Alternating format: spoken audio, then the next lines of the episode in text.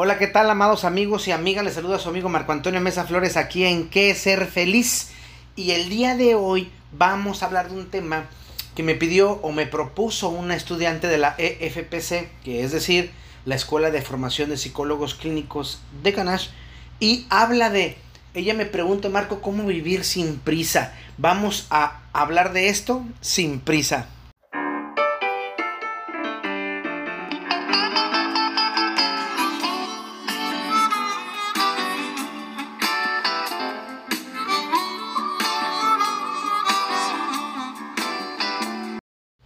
Un día escuché a un cantante católico llamado Martín Valverde decir, Dios inventó el tiempo y el ser humano la prisa. Y es la verdad. Muchas de las personas viven a prisa. La palabra prisa viene del latín presa, que es del participio del verbo premere, que, quiere que se puede traducir como presionar o apretar. Lo interesante de esa palabra es que en un principio su origen era usado para decir que había una muchedumbre, ¿sí? Que había mucha gente. Después evolucionó y tomó la forma de prisa. Aunque bueno, en, en, latín se escribiría priesa, pero se diría prisa. Y con el castellano pues ya le decimos prisa. Que habla de premura o urgencia para hacer, decir, recibir o sentir algo. Una de las realidades que se viven hoy día es que la gente está más agitada y busca que las cosas se hagan ya. Eso puede ser por todos los niveles de ansiedad que se tienen o porque sufren de hiperactividad, aunque ambas se pueden manejar para que podamos vivir bien y mejor. La verdad es que muy pocas personas saben cómo manejarla y sobre todo cómo, cómo controlarlas. Otra verdad es que vivir deprisa no es vivir. ¿Por qué? Porque no se degusta la, la vida. No podemos ver el jardín cuando estamos o cuando llevamos mucha prisa. No podemos ver el camino porque estamos ensimismados en la meta. Nos enseñan que las cosas se hacen a prisa. Y si eres lento, eres malo. Es más, en las escuelas nos meten la idea de no perder el tiempo. Y todos la tenemos, aunque lo queramos negar. Todos usamos ese tipo de frases como no quiero perder mi tiempo, no me hagas perder el tiempo, esto es para ayer, etc. Tenemos la enfermedad de la prisa, prisitis aguda, y lo peor, tenemos prisa de quitárnosla. Vaya ironía. Y esto es para todos y todas, incluyéndome, porque los que me leen en, en, mis redes sociales han visto un sinfín de veces que yo me quejo de la gente que parece que se toma eh, lo que se para a platicar con los cajeros automáticos. Y se tarda el megatiempo para sacar 50 pesos o nada más para ver su estado de cuenta. Y esa actitud me molesta mucho y me siento, me, me, me, me siento furioso. Siendo honestos, a mí qué me importa si la persona quiere tardarse 5 horas en un cajero. Igual puedo irme, puedo ignorarlo, puedo decir si necesita ayuda. Una vez me pasó que estábamos en una fila y unas muchachas estaban ahí, tardaron tanto, fácil, 15 minutos, nada más había dos cajeros y había mucha gente. Fácil unos 15 minutos hasta que yo eh, me acerqué y le dije, eh, ¿les puedo ayudar? una de ellas se puso muy agresiva y me dijo de cosas, hasta me insultó. Y la otra me dijo, es que no sabemos leer. O sea, por favor, si no saben leer, ¿para qué se meten? Le estaban picando todos los botones a ver qué salía. Otra vez me pasó con un señor que se tardó como 10 minutos en el cajero y toqué y le dije si le podía ayudar. Y me dice, es que no me quiere dar mi dinero. Yo quiero sacar este 101 pesos. Le digo, es que no puede sacar 101 pesos, puede sacar 100 pesos pero 101 pesos no puede sacar. No, pues bueno, vuelve a meter la tarjeta, eh, le pica y el saldo era de un peso con un centavo. O sea, ah, y eso a mí me molesta. Y sí, pues igual, me puedo ir, puedo ignorarlo, puedo decir si necesita ayuda. No sé, no tendría por qué molestarme. Pero es que siento que me hacen perder el tiempo. Sí, Car Honore escribe un libro llamado Elogio a la lentitud.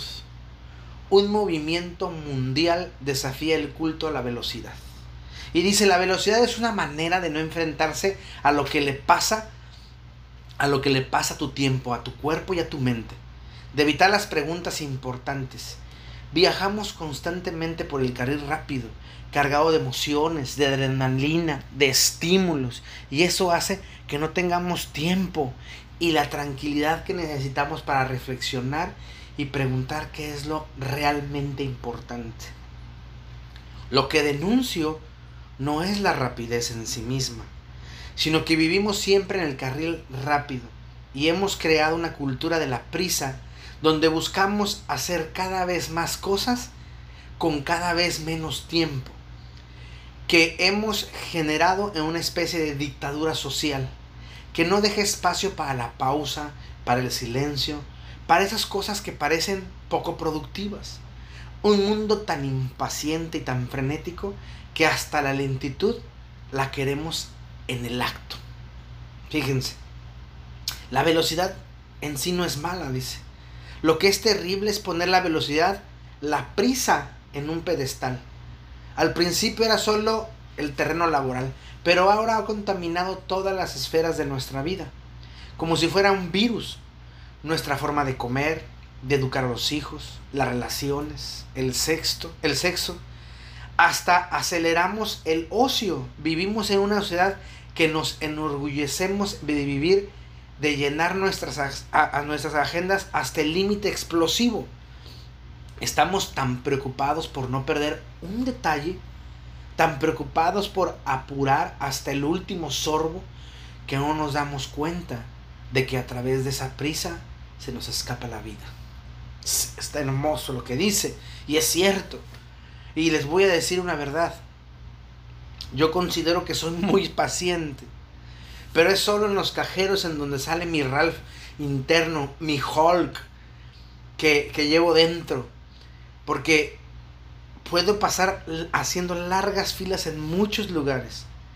Pero cuando se trata de un cajero automático o un cajero de cobro de servicios, no sé, me desespero muy rápido. Y es que la realidad es como la dice Honore, la prisa nos deja, no deja espacios para reflexionar, para ser creativos, para guardar silencio, para descansar. Al contrario, tanto el silencio como el descanso, que son necesarios para la vida, hoy, ahora, en este momento, son un lujo.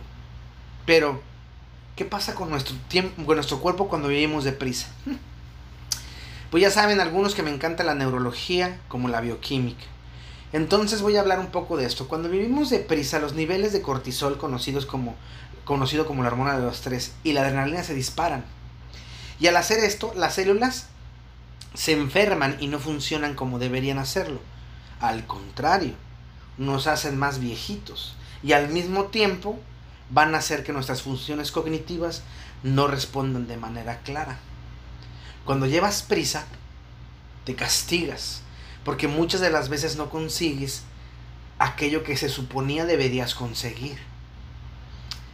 Pero pues, no lo hiciste porque no te apuraste. Ahora, cuidado, porque luego los procrastinadores van a decir, ah, ya ven, no hay prisa. No, no se trata de correr sino de disfrutar lo que se está haciendo. Porque luego escucho mucho eso de no tengo tiempo. Y eso no es verdad. La realidad es que no sabemos administrar nuestro tiempo. Lo malgastamos en tonterías y ya lo he preguntado varias veces, ¿cuánto tiempo estás en redes sociales? ¿Cuánto tiempo desperdicias criticándote, castigándote, reprochándote? ¿Cuánto tiempo desperdicias con gente que te quite la energía y que no vale la pena estar ahí. Gastamos el tiempo en tonterías. Además, debido al distrés al que le metemos al cuerpo, este se descompensa y nos hace que tengamos tensión muscular, mal funcionamiento del sistema gástrico, dolores de cabeza, dolores de espalda alta, rodillas, etc. Distresarnos nos va a hacer mucho daño en el cuerpo. Se supone que tenemos 24 horas. 24 horas del día. 8 son para descansar. 8 son para trabajar. Y otras ocho son para recrearnos. Pero no tenemos el tiempo para nosotros. No podemos recrearnos. La verdad es que no lo hacemos así porque tenemos prisa. Es más, hay gente que trabaja 12, 14 horas. Una de las primeras tareas que yo le pido a mis pacientes, clientes o consultantes es, escríbete una carta a ti mismo.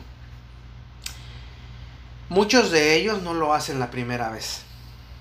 Muchos pretextos. Entre esos, no tuvieron tiempo, se les olvidó, no sabían qué decirse, no se acordaron, eh, hubo otras cosas en la agenda que te daban más prisa, etc.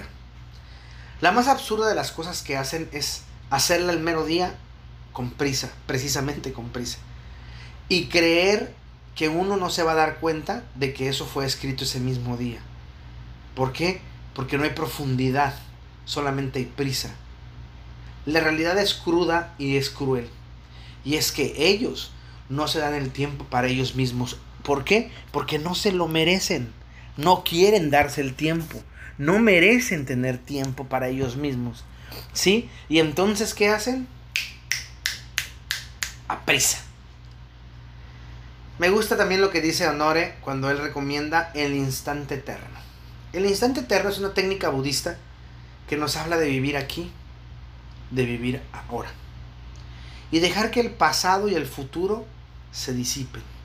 Es decir, no volver al pasado, ya sea glorioso o sufrido, y no angustiarnos por el futuro inexistente, sino vivir el regalo del presente, en el aquí, en el ahora.